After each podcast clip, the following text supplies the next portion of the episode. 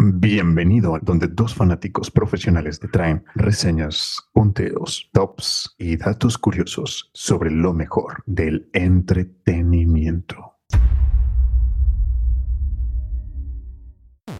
Bounty Hunters, el podcast para todos aquellos que se buscan la vida en el universo de las películas, las series, los cómics y los videojuegos. Hola a todos y sean bienvenidos al episodio número 15 de Bounty Hunters.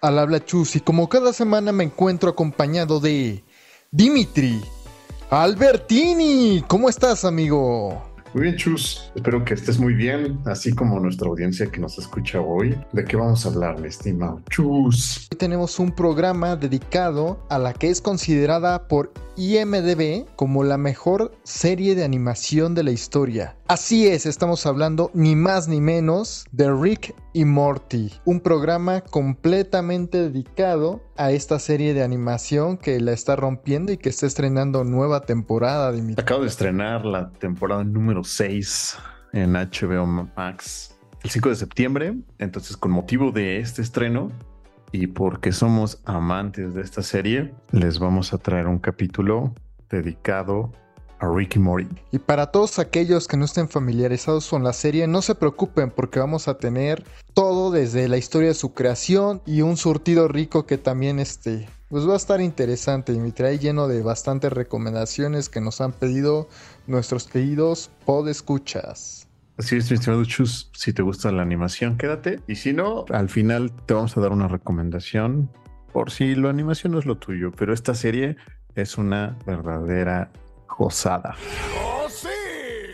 Pues mira, Dimitri, comenzamos con la creación de esta serie como un conjunto de proyectos fracasados lograron convertirse en la que es considerada como la mejor serie de animación de la historia sus creadores fueron Justin Roiland y Dan Harmon. Voy a contar rápido la historia, ¿no? Estás actuando como un psicópata lunático, cálmate un En 2001, Rob Sharp, amigo de Dan Harmon, hace una reunión en su casa, como las que hemos hecho miles de veces, Dimitri, cuando nos juntamos a ver al Madrid en la Champions.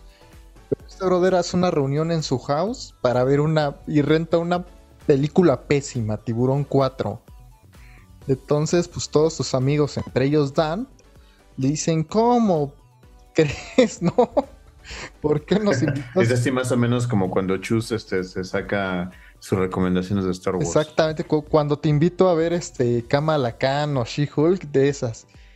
Todos dicen, no, hombre, ¿cómo crees, brother? No, no chingues, mejor no pongas nada. mejor ya no me invites, ¿no? Entonces Rob Sharp dice, ah, pues muy, muy chingones. ¿por qué no ustedes se traen sus propios? Porque pues obviamente todos trabajan en el medio de la animación. Le dice, ¿por qué no traen ustedes sus propias animaciones?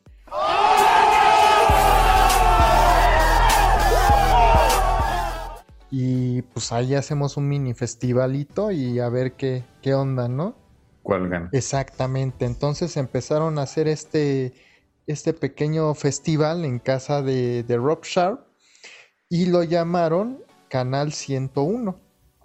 Para 2002, Dimitri, un año después, pues resulta que ya no cabían en la sala de Rob, ¿no? Y deciden trasladar el festival a un club nocturno de Los Ángeles. La gente preguntaba, ¿no? Decía, órale, pues estaban acá echándose unas chelas, imagínate el ambiente padrísimo que debe haber habido, este, pues ahí comiendo unas salitas y viendo este festival de este de animaciones, ¿no? Semana con semana. La gente empieza a preguntar el nombre del show y es cuando le ponen Super Midnight Movie Show. Pero ese ya hablaba de, Ricky Morty todavía me estoy adelantando. Tranquilo, Dimitri, no comas ansias, no comas ansias. Ponen ciertas reglas. ¿Saben qué? El programa va a ser mensual. Cada corto va a durar 5 minutos. Y ahí es cuando cambian el nombre a Canal 101 y la audiencia votaba cuál iba a ser el corto, pues que iba a ser este, que iba a ser proyectado, ¿no? Ese es el momento importante, Dimitri, porque Justin Roiland conoce a Dan Harmon y participa en Canal 101 con su corto House of Costly, que es este, un, corto en el que trata de un brother que, clona a su actor favorito un chingo de veces, ¿no? Que es Bill Cosby. Y entonces es una cosa loquísima. Es una cosa loquísima, muy del estilo del humor de, Ricky Morty. Y finalmente, pues pega bastante a la, audiencia, le gusta mucho House of, of hasta que le una demanda de Bill Cosby. No, Que le dice que o lo quitan o, ahí nos vemos, ¿no? Ajá, entonces este. Sí, no, continúa, pero, pero él no se desanima, ¿no? Lanza su siguiente, este, su siguiente animación llamado Las verdaderas aventuras de Doc y Marty, que es una parodia de Volver al Futuro, un poquito con un humor muy subido de tono muy vulgar, ¿no? Este, y además unas animaciones sí, no, efectivamente, hechas, con las... muy, muy cañón, la verdad estaba. Pero que le gustó bastante a la audiencia, Dimitri. O sea, te digo, la audiencia votaba y, y resulta que esos trabajos que andaba haciendo este mi buen este mi buen amigo Justin, pues le gustaban mucho a la gente. En 2012, bueno, damos un salto temporal, llegamos a 2012, Dan Harmon es de pedido de Community, que era una serie piterísima que él tenía, ¿no? Que él había creado. Y dice, chin, ¿y ahora qué hago?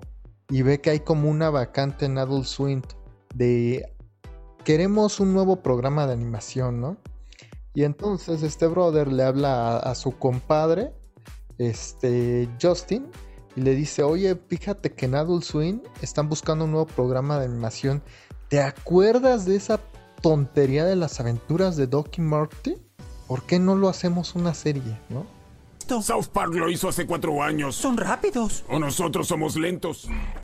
Y entonces ponen a trabajar Justin Roiland y Dark Harmon y obviamente para evitar este, ya, con la mala experiencia que les dejó Bill Cosby, le cambian los nombres a, a, los personajes y crean lo que es Rick y Morty, ¿no? Este, sobra decir, porque es importante, que en este tiempo Justin Roiland pues no se estuvo haciendo sonso, ¿no? De hecho en su sitio web tiene muchos proyectos, Dimitri, muchos proyectos de lo que contábamos en un principio, proyectos fracasados, dígase cuentos increíbles, Los Inmarcables, La Familia Peloni, muchos proyectos que este brother realizó por su cuenta y que trató de convertir en series y siempre lo rechazaban, siempre, siempre, siempre, siempre. Al final de todos estos toma inspiraciones, ¿no? Por ejemplo, de House of Cosley, el cable interdimensional, ¿no? El intro electrocutado, de los inmarcables, pues ciertos personajes, ¿no? La familia Paloni, pues son casi, casi las voces de Ricky Morty, ¿no? De todos sus proyectos fracasados, hace como una especie de Frankenstein con su nueva serie y Dan Harmon coopera con el humor de la serie, dice él, basado en Autopista, Autopista Galáctica, Doctor Who y en la mitología Lovecraftiana, que como vemos muy inspirado en, todo lo inglés. Y así en 2013, Dimitri, nace la que al día de hoy es considerado, según IMDB, no solo la mejor serie de animación, Dimitri, en las mejores, el top 10 de las mejores series de la historia ahí está Rick y Morty. Sí, tiene una calificación de 9.2 con 496 mil votos. Entonces, es una garantía. ¿Cuántos de esos votos son tuyos? Dime la verdad. Uno. Ah.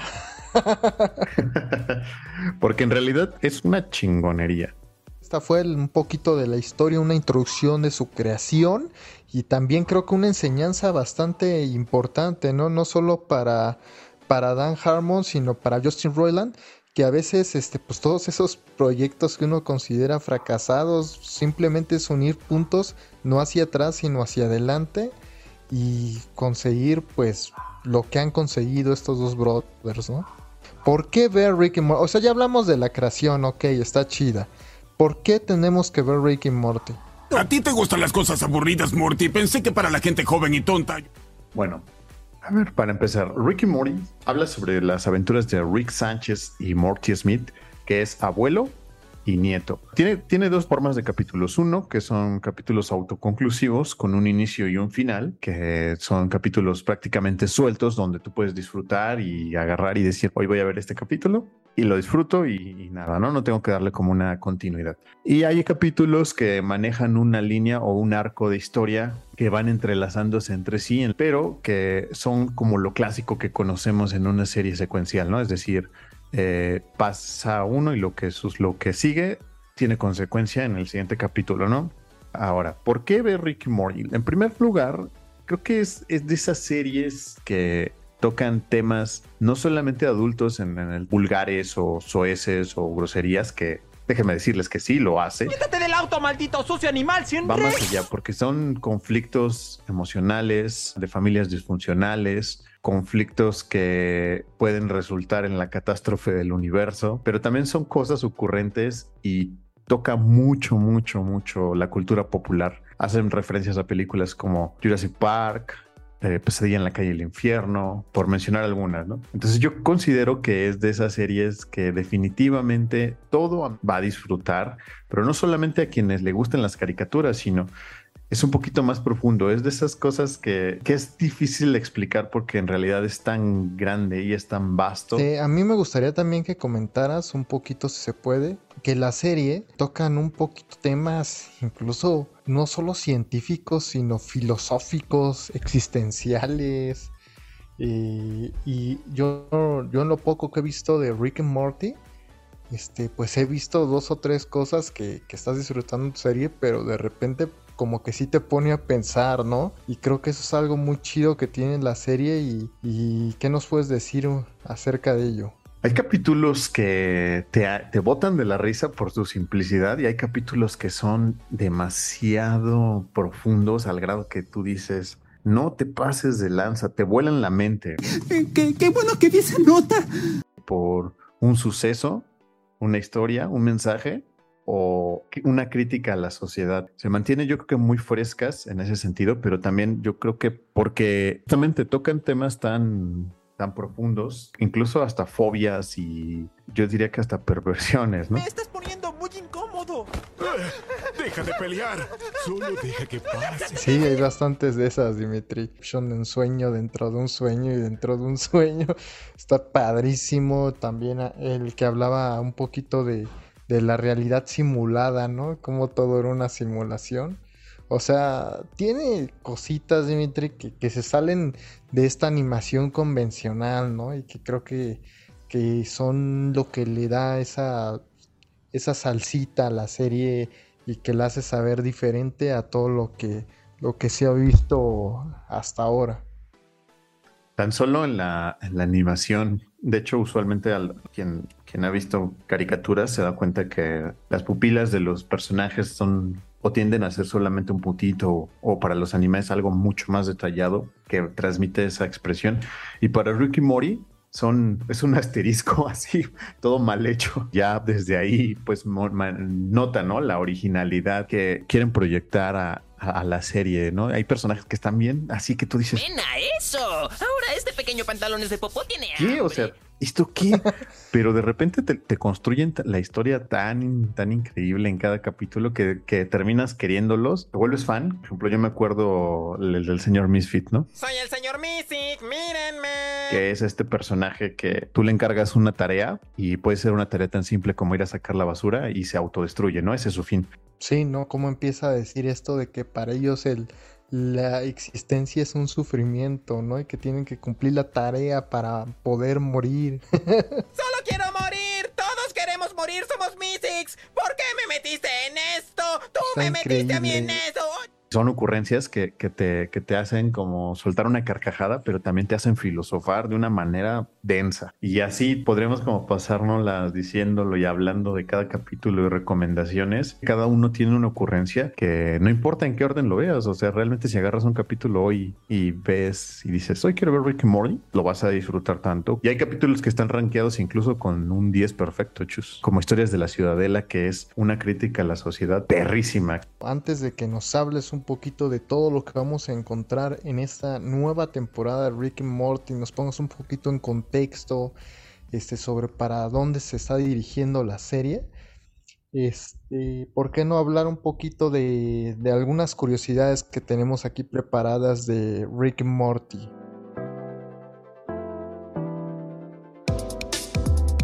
Un gran podcast conlleva una gran suscripción. Suscríbete y síguenos en nuestras redes sociales. No olvides compartirlo. Ayúdame suscriptor, eres mi única esperanza.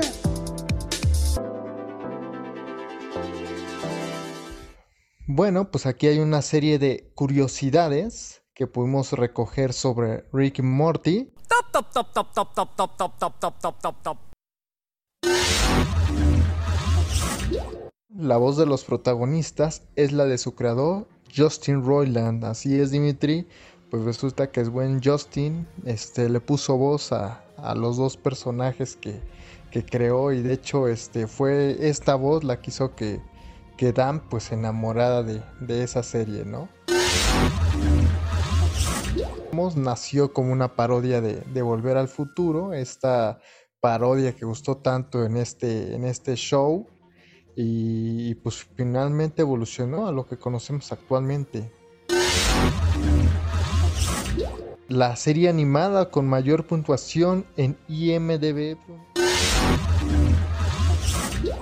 Royland escribió el episodio piloto en tan solo 6 horas, y hasta ahora es de los que más me han hecho reír, ¿eh? Rick y Morty son un reflejo de un trastorno de bipolaridad, según varios este, psicólogos.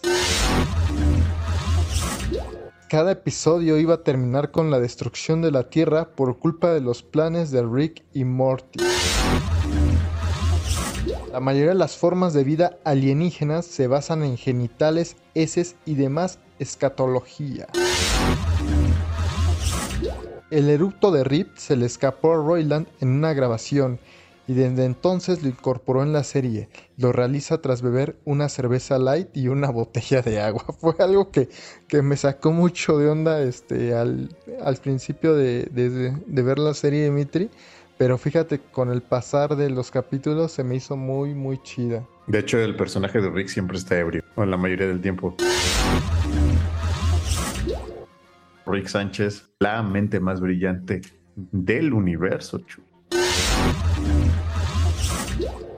Fue de las primeras series que se aventuró a hablar las cosas de multiversos. Entonces tiene una pistolita que seguramente ya habrán visto que ayuda a hacer este salto entre dimensiones. Y finalmente, para promocionar la sexta temporada, Dimitri nos va a hablar un poquito de un tráiler. Participó haciendo una de las promociones para la sexta temporada. Ni más ni menos, Christopher Lloyd hizo de Rick Sánchez, se puso la bata blanca, la camisa azul y los pantaloncillos cafés para poder hacer comercial de este live action y promocionar esta sexta temporada que creo que va a estar muy, muy buena. Así es, Dimitri. Fíjate que cuando lo vi me parece increíble este, lo que hace Christopher Lloyd, porque realmente no es el personaje del Dr. Emmett Brown, ¿eh? O sea, a pesar de que es el mismo físicamente, son dos personajes completamente diferentes y yo creo que fue el sueño húmedo de muchos de los fans de Rick and Morty verlo interpretar a, Rick Sánchez, ¿no? Oye, ¿qué me dices del actor de, de este Morty? Hay, hay, gente que se quejó, que como que no le gustó mucho, pero hay otra que sí bastante. No es el de It, ¿no? Si no mal recuerdo. Y también que salió en una película que se llama Metal Lords. Muy buena en Netflix. Bueno, Dimitri, ¿qué te parece si nos cuentas un poquito de qué podemos esperar en esta sexta temporada? ¿Será que Ricky Morty está sufriendo del efecto de los Simpsons? No. Bueno, ya los mataron, ¿no? Pero tuviste la oportunidad de ver el primer capítulo. ¿Cómo ves? ¿Qué te pareció? Mira, por ejemplo, para ti, que no te habías dado la oportunidad de verlo, pero que ya finalmente has recapacitado y tomaste la decisión de, de ver los primeros capítulos. Con una pistola interdimensional en la cabeza puesta por Dimitri. Y si no lo veía, iba a explotar. Seguramente te sorprendiste, ¿no? O sea, sí, porque me pasó a mí en su tiempo que yo decía, es que esto está buenísimo. Ya terminé la, la, primera temporada, seguramente la segunda no está tan buena. Cada temporada era su antecesora y no en el sentido de que de, del clásico trámite que to hacen todas las franquicias de decir, bueno, tenemos que hacer algo más grande y más ostentoso y más poderoso. No, se supera en el sentido de que tiene muchas ocurrencias. Parece que eso, sin Ro Royland y Dan Harmon frotan así la lámpara de su genio, sacan cosas que dices, no te pases, o sea, esto de verdad que pareciera que está hecho en drogas. Y hay unos que son como tan simples, tan graciosos, que te mantienen todo, todo, todo el tiempo, ¿no? No por nada después de cinco temporadas tiene esa calificación. En el tema de la secuencia que mencionábamos, que es una historia que tiene continuidad, las cosas se pusieron muy, muy, muy interesantes. Justamente en este primer capítulo de temporada 6 retoma ese esa historia y no dudo que por ahí se saquen unas cosas que digas, ¿eso cómo se les ocurrió? Cantidad de ocurrencias que tienes desde el episodio piloto, no sabes cómo me reí cuando van por estos frutos, este, Rick y le dice que, que, que se le descargó su pistola interdimensional, que van a tener que pasar por la aduana y que tienen que introducirse las frutas por el recto. Ajá, o sea, de repente, de repente hacen como chistes demasiado soeces y hay otros que los hacen a un grado de finura que tú dices, wow, críticas sociales, mismo racismo, incluso nosotros como la humanidad, hay un, hay un capítulo de unas serpientes Está bien, está bien. Solo déjame analizar este planeta de serpientes para poder crear un antídoto. Computadora, mejor apresura. ¡Uy, santo cielo! Estas serpientes están locas. 19 billones de serpientes divididas en 10.000 naciones al borde de una guerra mundial por la... ¡Raza! ¡Qué gracioso! Imagina ser una serpiente racista. Oye, otra serpiente, te odio porque tu color no es el correcto. ¡Por Dios! ¿No te matas de la risa? Oh, claro. Está, está muy chido. Es muy, muy padre cómo le hacen esa, esa crítica y esas parodias. La cantidad de crítica, ¿no? Este episodio de las mascotas, la razón final por la que las mascotas no conquistan a los humanos, ¿no? No somos como ellos, o sea, qué chido está, la verdad. ¿Qué te parece si continuamos en este episodio? Porque nos tienes recomendaciones que se rumora, se rumora en el multiverso que están buenísimas. Un suscriptor nunca llega tarde, ni pronto. Llega exactamente cuando se lo propone. Así que suscríbete y síguenos en nuestras redes sociales. Y ya que estás por ahí, dale like. Recuerda, yo solo te ofrezco la verdad. Nada más.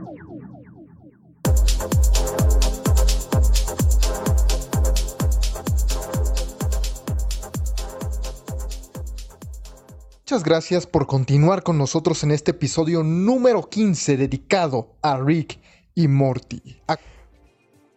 Series para adultos. ¡Ay! Ya me imagino, Dimitri, que por ahí anda Cleopatra, Garganta Profunda, todas esas series que nos han cautivado a través de los años. Estimado Chus, creo que te estás sobreestimulando. no, hace un momento decía que usualmente el término de animación está enfocado principalmente a los niños, al ser caricaturas o cosas que tendemos a relacionar con este público infantil, pero también hay caricaturas que son o hablan de temas de adultos. Les voy a dar un par de recomendaciones más allá de las clásicas que ya conocemos como Los Simpson y Futurama. Tres recomendaciones que son garantía Bounty Hunters. Número uno, Boya Horseman. A la primera apuesta que hizo Netflix por una serie con creación original, eh, a lo largo de 77 episodios, Boya Horseman también es considerada una de las mejores series para adultos que existen, con una calificación de 8.8 en IMDb. Bastante alto, Dimitri. Sí, habla sobre una estrella de televisión en los años 90 y que posteriormente acabó su carrera, ¿no? Y, cayó como a, esta maldición que le sucede o le sucedió a muchas de las estrellas de shows de los 90 como Tim Allen. Mejorando ahí la casa. En donde tocan de igual forma y hacen críticas o, salió avante a, lo que hoy en día es tan, tan difícil como el tema de la cancelación. Toca temas muy delicados, pero de una manera muy, ¿cómo decirlo? Muy, muy inteligente, ¿no? Entonces definitivamente es una serie imperdible. Disponible en Netflix. La segunda que voy a recomendar es La Casa de los Dibujos. Si la, si la has visto esa chus. Claro que sí, Dimitri. Yo creo que es una de las más famosas y polémicas, ¿no? Con el famosísimo, yo creo que el que todos conocemos, Capitanazo. Esto es La Casa de los Dibujos, el primer reality show animado de la televisión. El primero. que una calificación de 7 puntos en IMDB y una duración de 38 episodios y es una parodia justamente a estos realities y también a los personajes, personajes que parodia por ejemplo como Betty Pop, Superman, princesas de Disney, Pokémon y meten toda esta mezcolanza de personajes en, este, en esta casa al estilo Big Brother en donde van a ir contando y van a ir mostrando toda la degeneración que está detrás de la producción, cuáles son como sus secuelas que les han dejado a lo largo de... Es una de las series más atrevidas, pioneras, que empezó a ser como este, este género, ¿no? Para, para adultos animado, disponible en Paramount Plus. Bueno, hablamos ya de, animaciones que son para adultos, pero no hemos hablado de animaciones que son para el público infantil, ¿no? Está en cartelera actualmente una película que se llama El perro samurai. Aventuré a verla en el cine, que es una historia. Está compuesta por un elenco como te gusta, Chus. A ti te gusta doblada, ¿no? Que te gusta apoyar el doblaje. El, elenco, el elenco que está, que compone este, este cast, pues está compuesto de, personas famosas o personajes famosos, como tu ídolo Juan Pablo ah, Zurita o Faisy. Star Talents. Y también un, otro, Humberto Vélez, quien hace la voz de Homero Simpson. Ese sí es una leyenda. Ese sí, lávate la boca antes de decir su nombre. Eh, ¿De qué va la película? Hank es este perro que quiere ser samurái y lo intenta ni más ni menos que en una isla de puros gatos, conociendo cómo es, cómo son los felinos, pues no van a aceptar tan fácil a un perro. Entonces, en el fondo, la historia habla un poquito del tema del racismo, pero de una manera cómica. Entonces, yo creo que esa película vale la pena eh, si ya plano te la encuentras por ahí un día en, tu, streaming favorito y no tienes nada más que ver. Entonces, pues de repente está de una manera tropicalizada que hacen como albures o, cosas así en doble sentido. Hay una, hay una cosa que me acuerdo mucho que dicen hijos de su chihuahua madre. Entonces sí es como de, o sea, es que es chistoso en el sentido, o, la película está orientada para el público infantil, pero sí es como de, creo que se excedieron, ¿no? En la tropicalización. E, entonces esta recomendación va, este, te la encuentras en cine, en streaming, o sea, donde la hayas, ¿no? Así como en el 5, no hay es como este relleno que dices, ah, bueno, ya lo vi, ya, vi las, ya, llevé a ver a mi hijo las películas de super mascotas, ya vi, ya lleva Spider-Man, entonces queda el perro samurai. No la van a pasar mal, está entretenida. ¡Sáquese de aquí! ¿Quién puso esto? No creas todo lo que lees. Ahora, vámonos a ponernos un poquito más serios, Chus, porque voy a hacer una recomendación que está en Prime Video, que se llama 13 vidas. Y esta habla sobre una historia real de un rescate en Tailandia que sucedió en el, sí, en verano del 2018, de un grupo de jóvenes tailandeses que se quedaron atorados en unas grutas y cómo fue la odisea sacarlos. Mientras estaba sucediendo el Mundial de Rusia, estos chicos quedan atrapados en estas cuevas y tiene como elenco, ni más ni menos que a Vigo Mortensen, Colin Farrell, y está dirigida por mi suegro Ron Howard. Ahora, ¿por qué, ¿por qué ver esta película? Esta película es de esas películas que te mantienen tenso todo el tiempo, que a pesar de que tú le haces un googlazo y encuentras y ves qué pasó, se supo cómo fue que rescataron. Toda la película me, me mantuve tenso para poder entrar a una gruta inundada por un, un chubasco. ¿Cómo, ¿Cómo la comunidad va cooperando y cómo va intentando hacer su logro para poder rescatar eh, por ejemplo, nosotros siendo mexicanos lo tenemos muy presente con lo que pasó en el sismo claro. del 2017. Eh, lo, ve, lo ve reflejado ¿no? en esta comunidad tailandesa. Los mineros de Chile, ¿te acuerdas también? Los mineros de Chile también pasó. Entonces, eh, todos estos sucesos que sobrepasan a la, humanidad por un desastre o una, un colapso natural y cómo hacen que la gente se vaya uniendo, pero no solamente radica en buenas acciones, ¿no? La película te va contando de una manera muy tensa estos sucesos y desde por qué traje, tuvieron que traer este, usos especialistas que eran europeos, cómo le hizo su, su gobierno, el gobierno tailandés para poder apoyar y ayudar ayudar a, estos buzos, como no los querían. Entonces, es una historia muy, muy, muy buena. Turbo recomendadísima. Ese sí debería tener el sello Bounty Hunters, pero sin dudarlo. Y adicional a eso, si se quedan como con ganas de más de esta historia, eh, se pueden saltar a, a un que está alojado en Disney Plus y se llama The Rescue. De plano, pues, de plano sí fue una, una película que, te sorprendió, amigo, ¿no? bueno, viniendo de, un abuelo que trabajó en la mina y un bisabuelo que igual fue minero de allá de, de Michoacán, Dimitri, pues sí, te entiendo un poquito lo, que fueron las condiciones laborales, ¿no? De, aquellas este, minas. También, por ejemplo, uno de los estados más mineros, Zacatecas, va un pequeño dato curioso que nada tiene que ver a lo mejor con este accidente, o tal vez sí, ya, ya me dirás tú, entonces en Zacatecas sabías que existe algo llamado el taco envenenado. No. Tomó el nombre de tacos envenenados porque eran las esposas se lo hacían a los mineros, ¿no? Para que se los llevaran a, la chamba, ¿no? Se echaran su, su, lunch, su comida. Y estos brothers, a la hora de tomar el taco con las manos, lo tomaban con las manos llenas de, de polvo de metales pesados.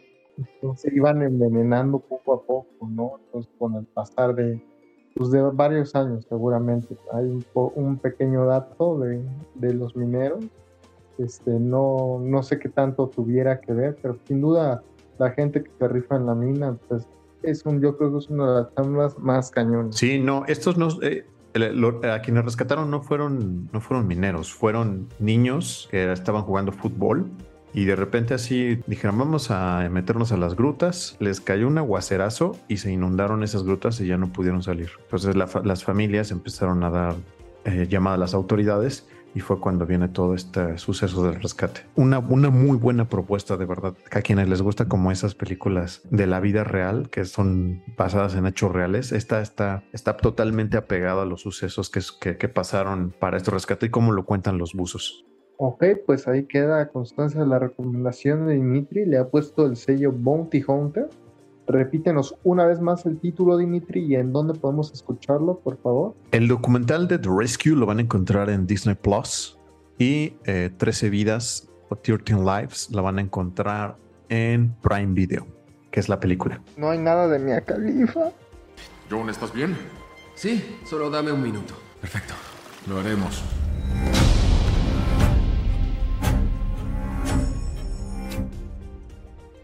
Pues mira, Dimitri, este, tuvimos por ahí un, pequeño comentario de un buen amigo Aldo, suscriptor del canal, el cual nos pidió que, este, pues que recomendáramos unos canales que lo ayudaran a entender un poquito más el mundo del cómic, ¿no? Y la primera recomendación va para Apuntes Chamánicos de Luis Gantús. Luis Gantús es probablemente el mayor, ¿cómo decirlo, Dimitri? El mayor historiador de lo que es este el cómic en México. Es un brother que se sabe de, derecha a izquierda, adelante y al revés, lo que es la historia del cómic, este, sobre todo el cómic nacional, donde pues nos habla de un montonazo de, historias, ¿no? Sobre el cómic y cómo ha ido pues evolucionando, ¿no? Pues el maestro Macantús Dimitri, ahí queda la, la recomendación para todos los amantes del cómic se van a encontrar con temas interesantísimos, Dimitri. A ti personalmente te lo, te lo recomiendo mucho. Creo que de verdad te gustaría. La segunda recomendación para nuestro buen amigo Aldo es Los Forasteros, Dimitri. Era un podcast de gente que trabajaba en el medio, Dimitri, que se clavaba a, entrevistar y hablar de los pormenores del medio, ¿no? Como dicen los dibujantes que es la única profesión donde esperan todos que trabajes gratis, ¿no? Un dibujo. Y cuando lo compran se, se enojan, ¿no? Lamentablemente el podcast ya terminó hace bastante tiempo. Hay algunos capítulos todavía subidos en, en YouTube que fueron rescatados. Recomiendo en especial ese donde entrevistan a Sergio Aragonés, que es yo creo que el mexicano que más se ha rifado en el extranjero. De verdad, recomendadísimo Los Forasteros. La siguiente recomendación, te recomiendo el podcast de Gerardo Sandoval Art. Es un artista mexicano que trabaja actualmente para Marvel Comics y mientras está dibujando, te, va contando historias nuevamente, te va dando recomendaciones, incluso vivencias tuyas, ¿no?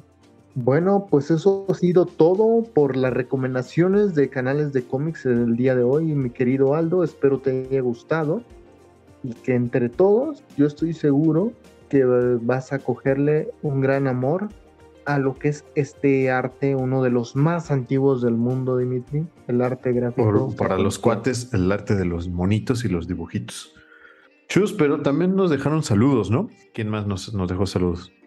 Porque la semana pasada pedían que saludaras a tu Madre Santa y creo que por fin se, va a hacer realidad, ¿no? Efectivamente, Dimitri, en ese mismo, en ese mismo comentario donde mandaron a saludar a la querida madre del Chus, comenta la madre del Chus. un, saludo a mi querida mami. Eh, un saludo también a Normiux Chan que que comentó uno de los este una de las portadas del canal y nos dice que deberían subirle el sueldo al diseñador gráfico. ¿Qué pasó ahí, Dimitri? Yo creo que tenemos que subir el sueldo al diseñador gráfico porque lo hace increíble, pero tenemos que despedir al manager de redes porque no está haciendo su chamba. terrible. No, no, pues gracias, Dimitri, gracias. Está dejando fuera nuestra audiencia que quiere los memes y los saludos y las recomendaciones. Claro que sí, habrá que ver qué, qué hacemos con ese brother. Seguramente es un drogadicto por diosero. Y finalmente, un saludo a Miguel Cane de parte de tus amigos de Bounty Hunters. quiero que lo saludes especialmente tú, Dimitri, porque seamos sinceros. Eres la voz de Bounty Hunter. A mi estimado mi amigo Miguel Cane, quien acaba de estrenar su libro Trampa para Niebla y que pueden encontrar en Amazon, habla sobre cuentos que le imprime aquí Miguel que él, a diferencia de nosotros, él sí es un crítico profesional y no unos entusiasta como nosotros. ¿Cómo? ¿Él no critica She-Hulk? Eh, no, creo que él critica She-Hulk. Sí, claro que sí. Un, un, saludo, Miguel Cane. ¿Quieren saber más de él? Lo pueden encontrar en las redes sociales como alias Cane. Y por supuesto, si ustedes también quieren recibir un saludo, los invitamos a que nos los hagan saber a través de nuestras redes sociales. Nos van a encontrar en todas como Bounty Pot. Y ahí los invitamos a que nos digan de qué quieren que hablemos, quieren que les recomendemos o simplemente saludar como mi estimado Chus o mandar un saludo y con mucho gusto lo hacemos. Sí, claro que pues, aquí estaremos. Y bueno, puedo escuchas hasta aquí el programa de, del día de hoy. Espero que les haya gustado. Un saludo a la distancia. Se despide Chus y Dimitri. Nos veremos en el futuro. Un gusto quedar con ustedes y nos veremos luego. Adiós.